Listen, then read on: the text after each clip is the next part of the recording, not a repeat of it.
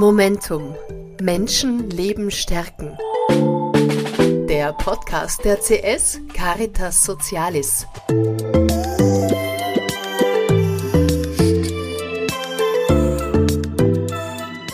Selbstwirksamkeit, Herausforderungen und intelligente Toiletten im MS-Tageszentrum. Darüber sprechen wir, das sind Marianne Buchegger und Bia Prokop, unter anderem im Gespräch mit Ramona Rosenthal.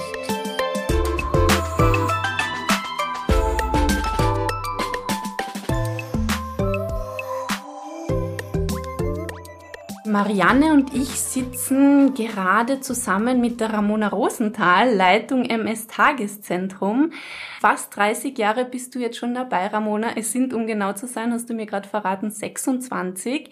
Wie kann es sein, dass du immer noch so strahlend und lächelnd in die Arbeit gehst? Man sieht es jetzt auch schon wieder. Ja, unfassbar. Ganze 26 im 27. Jahr meiner Tätigkeit als Leitung im Tageszentrum.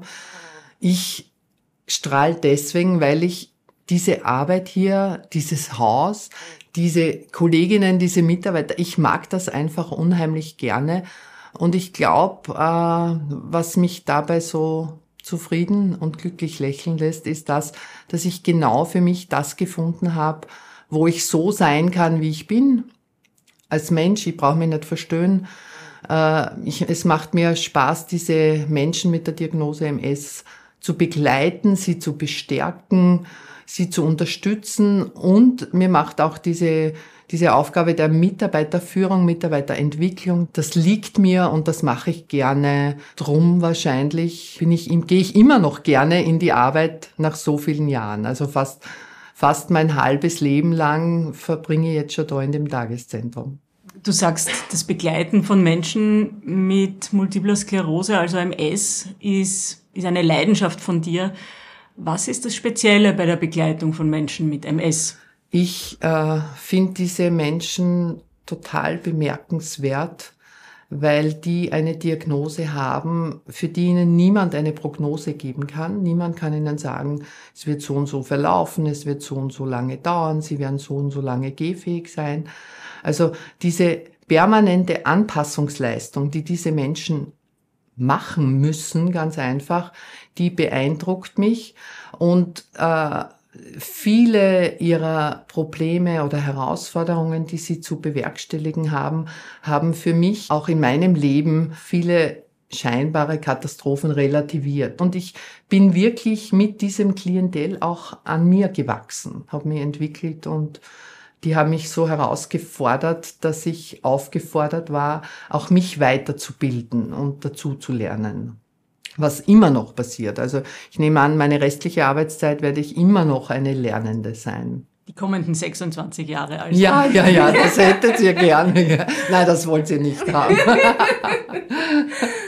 Mm, du meinst, du hast viel dazugelernt. Ähm, ich gehe davon aus, dass du zuerst mal auch privat meinst, dazugelernt, aber wahrscheinlich auch beruflich. Ich kann mir vorstellen, dass wenn man mit Menschen mit multipler Sklerose arbeitet, auch ganz viele Berufsgruppen involviert hat, ganz viel Wissen eigentlich angesammelt haben muss. Wie ist da euer Tun? Welche Berufsgruppen gibt's bei dir im MS-Tageszentrum? Also ich habe ja ursprünglich, äh, mein Grundberuf ist ja die Gesundheits- und Krankenpflege. Und da habe ich natürlich gelernt, äh, was ist Multiple Sklerose, welche Symptome, welche Behandlungen gibt's. Aber das ist es ja nicht alleine. Diese Menschen brauchen ja auch äh, psychosoziale Unterstützung oder Beratung. Mhm. Äh, ich hab, bin sehr früh draufgekommen, dass ich ganz viel lernen muss zum Thema Kommunikation. Und das habe ich auch dann, also zuerst habe ich selber mal konsumiert, diese Fort- und Weiterbildungen und habe dann natürlich auch im Sinne des Wissensmanagements das auf mein Team oder an mein Team weitergegeben, weil da habe ich viele Berufsgruppen. Ich habe äh, nicht nur Gesundheits- und Krankenpflegepersonen, ich habe Pflegeassistentinnen, ich habe Physiotherapeutinnen. Das war am Anfang für mich überhaupt ganz eine fremde Welt, weil als Krankenschwester habe ich mit denen nicht so geredet im Spital. Genauso habe ich Ergotherapeutinnen und ihre äh, Denkweise kennengelernt, aber auch die Art der Kommunikation. Wir sprechen ja alle auch so ein bisschen eine Fachsprache. Und da war es für mich jetzt als, als äh, Hauptverantwortliche für dieses Team wichtig, dass wir uns untereinander verstehen und wissen, wovon wir reden. Wir haben dann festgestellt, wir reden sehr oft eh vom Gleichen, aber wir benutzen andere Wörter. Äh, wir haben dann, wir sind Anfangs haben wir eher multiprofessionell gearbeitet. Das heißt, wir haben so nebeneinander, jeder hat so seins gemacht und wir haben uns aber nicht ausreichend ausgetauscht. Jetzt ist es so, seit sicher 15 Jahren, sage ich jetzt einmal grob geschätzt, äh, bemühen wir uns immer wieder aufs Neue, interdisziplinär zu arbeiten. Diese Interdisziplinarität äh, ist ja so, liegt ja im Trend gerade oder ist ja jetzt Gott sei Dank auch im Trend, weil man draufgekommen ist, dass der Benefit für den Klienten ein wesentlich größerer ist, weil wir alle im Team, also alle Berufsgruppen sozusagen dieses oberste gemeinsame Ziel, das unser Klient erreichen möchte, äh, dass uns das allen bekannt ist. Und jeder bringt sozusagen aus seiner Kompetenz das Notwendige mit und wir entscheiden uns, wer macht was mit dem Klienten, aber immer im Hinblick auf dieses Ziel. Das, was du, was du schilderst, das ist eine ganz ganz feine, feine Zusammenarbeit von unterschiedlichen Berufsgruppen und das erinnert mich sehr auch an unser Gespräch, das wir hatten, Pia, mit der, oder unsere beiden Gespräche mit der Christina Halbert-Spörk und mit der Andrea Schwarz, weil auch dort ist es darum gegangen, dass man Herausforderungen nur im Team gemeinsam leisten und dass man dem begegnen kann. Genau, weil es, wir sind eine Gruppe von zwölf Frauen im Alter zwischen 25 und 58. Und mir ist es einfach total wichtig, dass wir ein, ein gutes, motivierendes, lustiges Arbeitsklima haben. Äh, und jeder von uns hat so seine Eigenheiten, hat seine Spezialitäten, hat seine Stärken und hat natürlich auch seine Schwächen, weil wir auch nur Menschen sind. Aber darum Bescheid zu wissen und das dann auch zu nutzen und die Mitarbeiter sozusagen zu befeuern, äh, ihren Schwächen zu begegnen und herauszufinden, okay, eigentlich hat es Schwache auch was Starkes in sich, ja, in, in Form einer Umformulierung. Was haben diese von uns bewerteten Schwächen auch für Stärken in sich und für Möglichkeiten? So darf auch jeder im Team auch zusätzlich zu seiner Funktion eine Rolle. Und solange das alles gut ist und niemand leidet, bin ich einfach äh, happy, ja, froh und freudig in meiner in meinem Tun auch. Wie arbeitet man denn am Ende des Tages auch wirklich zusammen? Wie funktioniert das? Also vielleicht kannst du mir das umgekehrt erklären.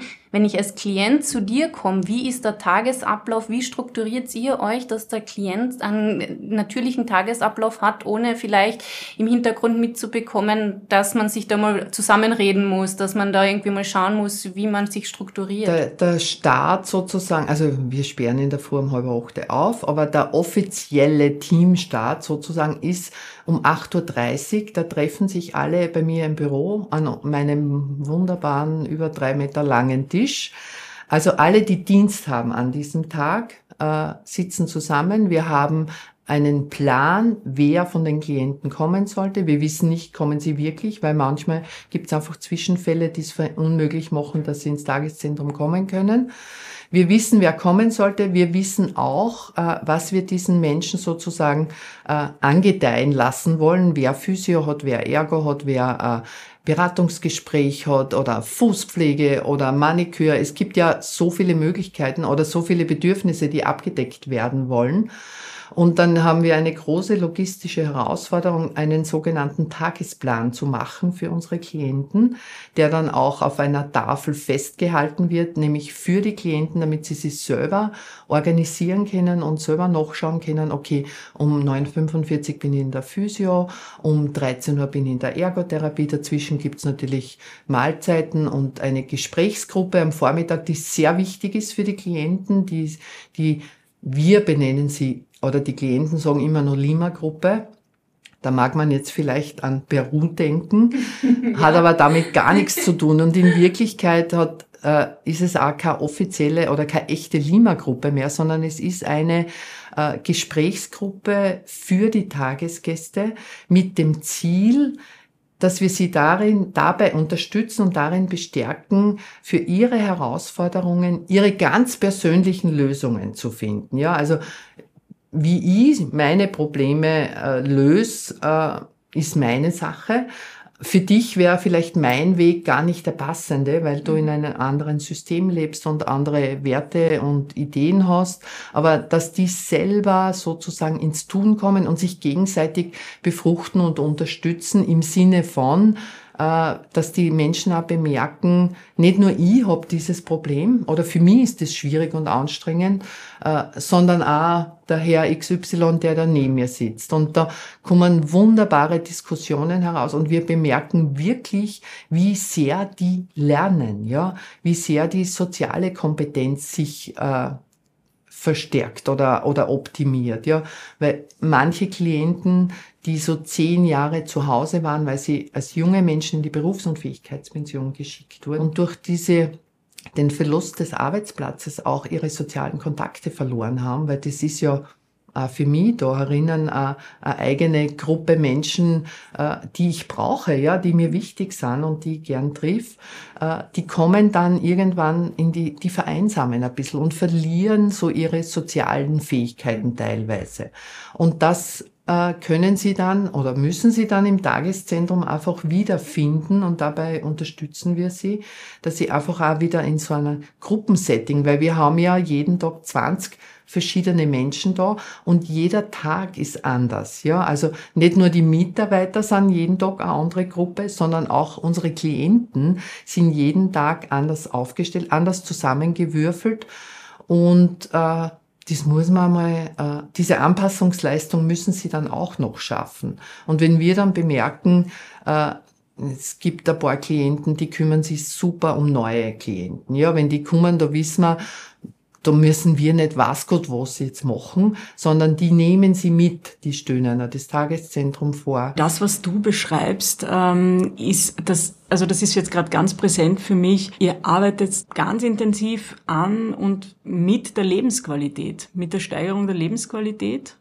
für ja. die Steigerung der Lebensqualität, weil so wie du das beschreibst, unterstützt ihr eure äh, Klienten und Klientinnen, Besucherinnen dabei, wieder in die Selbstwirksamkeit zu kommen, also zu sehen, das kann ich genau. wieder oder noch immer. Nicht nur den, den Blick auf das zu haben, was nicht mehr geht, sondern das zu sehen oder sichtbar zu machen, was tatsächlich noch alles geht oder was Neues dazugekommen ist. Ja, wir haben Gruppen, die sich äh, bilden außerhalb des Tageszentrums. Ja, die machen Aktivitäten, Unternehmungen. Es gibt Stammtische. Äh, das ist einfach äh, also ich würde es jetzt so, das Lebensqualität, das ist so ein Schlagwort oder ein Fachwort. Für uns im Team ist es wichtig, dass die Menschen mehr gute Tage haben als schlechte, ja. Dass sie sich einfach wohlfühlen und mit sich selbst auch ein bisschen zufriedener sind. Das ist sozusagen das, was über allem für uns schwingt, dass sie einfach eine gute Zeit haben bei uns und was mitnehmen können für ihren eigenen persönlichen so Handwerkskoffer, ja. Äh, was kann ich machen, wenn es mir heute, wenn es mir in der Früh, wenn ich ein bisschen so äh, ja melancholisch bin, ja. Was haben wir da alles besprochen im Tageszentrum? Ah ja, genau. Ich könnte mir gute Musik auflegen. Wo sind, wo, wo sind denn meine tollen Musikstücke, die mich sozusagen wieder ein bisschen ins positive Schwingen bringen. Oder ich kenne, ah ja, die Physiotherapeutin hat gesagt, ich könnte das Aufstehen ein bisschen anders ausprobieren, als ich das sonst immer mache. Jetzt probiere ich das einmal. Und diese kleinen Erfolgserlebnisse, die geben einfach auch so die Buschen, ja, und die machen äh, einfach ein gutes Lebensgefühl. Wir wollen, dass die ihren Alltag dass die einen guten Alter gut bewältigen können. Schafft sie das unter anderem auch, indem ihr eure Klienten und Klientinnen aus dem Alltag rausholt? Also ich denke jetzt an Projekte oder Veranstaltungen. Habt ihr da auch was? Ja, das ist ja auch für mich ein ganz, ganz wichtiger Grund, warum ich immer noch so gern dabei bin. Da ist wieder dieses Lachen. Hast ja, du es gesehen, genau, Marianne? Ja. Weil, also ich, wir haben so viele Projekte im Tageszentrum schon gemacht es wäre ja sonst auch Fahrt, wenn es immer nur das Gleiche wäre. Ja, also mir persönlich wäre das Fahrt. Äh, wir haben zum Beispiel zwei intelligenten Toiletten, Toilettenprojekte gemacht. Also das hört sich spannend an. Ja, in, in zwei Sätzen kannst du es anreißen. in zwei, ich werde mich bemühen, ich bin immer sehr ausschweifend. äh, wir haben gebauen lassen, eine intelligente Toilette, die sich anpasst an die Möglichkeiten, Bewegungsmöglichkeiten unserer Klienten. Damit ihr euch was vorstellen könnt, das ist eine Toilette, die kann sich einstellen auf die Sitzhöhe, die kann mich vom Sitzen ins Stehen bringen und die kann auch sozusagen ihren ursprünglichen Job erfüllen mit einer automatischen Spülmöglichkeit. Also äh, sehr viele Klienten erreichen ja diese Taster nicht und das ist alles auf Handgriffen. Das ist sehr sicher gebaut, diese Toilette. Und äh, das war das erste Projekt war in österreichisch. Da haben wir einen Prototypen entwickelt und das zweite Projekt war viel aufregender, weil das war international. Also wir waren da mehrere Länder, ich glaube sechs oder sieben Länder, die da zusammen und das ist das Fantastische mit den Klienten sozusagen die Bedürfnisse der Klienten berücksichtigt. Die wurden befragt, wie soll diese Tastatur ausschauen, wie soll sich das anfühlen, ist das gescheit oder nicht gescheit, weil am Ende des Tages wollen die Firmen dieses Produkt an Menschen verkaufen, die ja wirklich was damit anfangen können. Und unsere Klienten haben sozusagen dieses Privileg gehabt, äh, diese Toilette mitzugestalten. Jetzt war das hat so viel gemacht beim Selbstwert unserer Klienten. Also äh, ja, das ist einfach, äh, und für die Mitarbeiter ist es auch interessant. Das ist natürlich ein Aufwand, ja.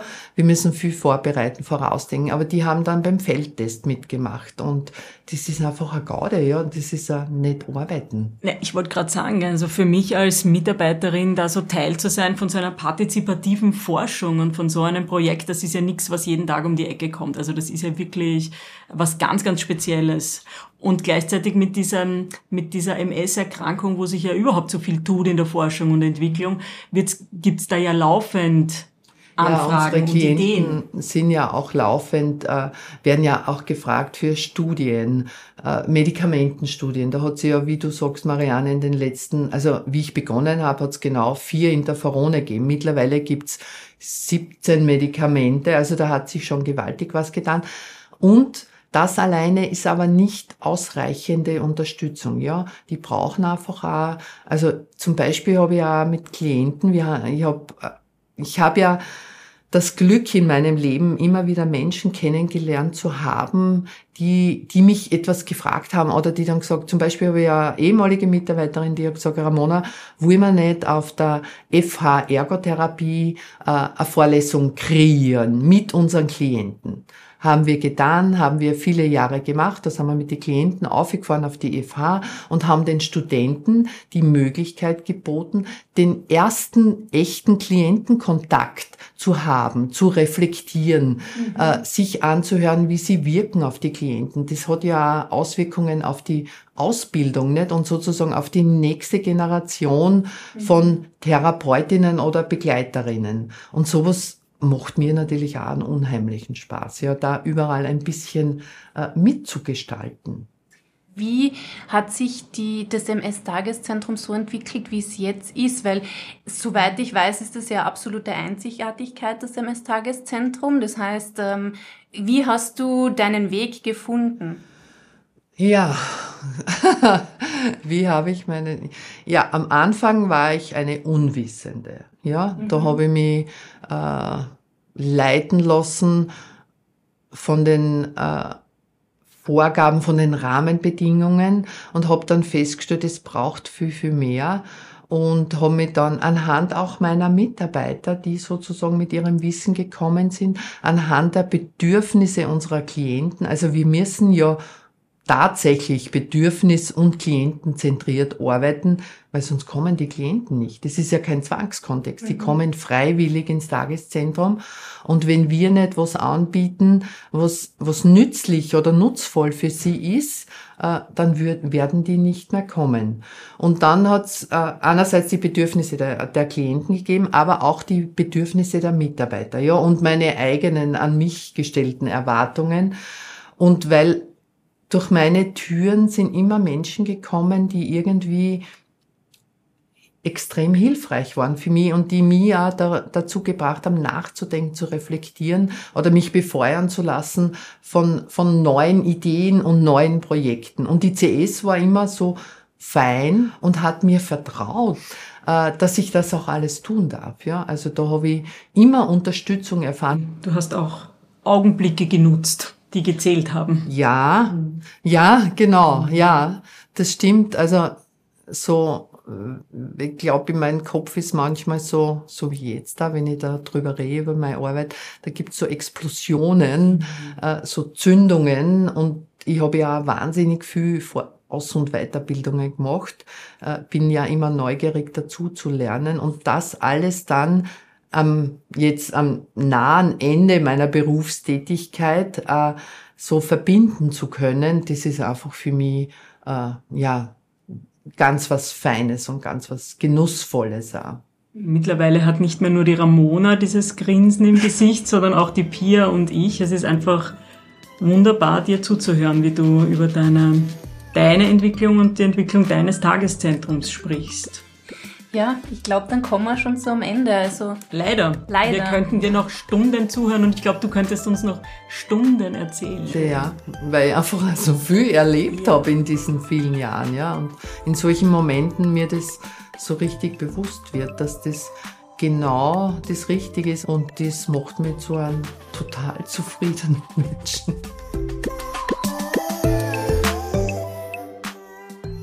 Marianne hat es am Schluss gesagt, wir könnten dir ewig zuhören und genau so ist es. Was ich mir aus dieser Folge von Momentum mitnehme, ist, dass dieses einzigartige MS-Tageszentrum sich nur deswegen so entwickelt hat, weil Ramona an ihren Klientinnen und Klienten gewachsen ist. Sie sagt, dass man sich an die Bedürfnisse anpassen muss und das Angebot so gestalten, dass ein Mehrwert für die Besucherinnen und Besucher entsteht. Sie sollen sich etwas mitnehmen können für ihren eigenen Handwerkskoffer, sagt Ramona. Nur indem sie und ihr Team genau hingehört haben, was Menschen mit MS wirklich brauchen, kam es zur Gründung des MS-Tageszentrums.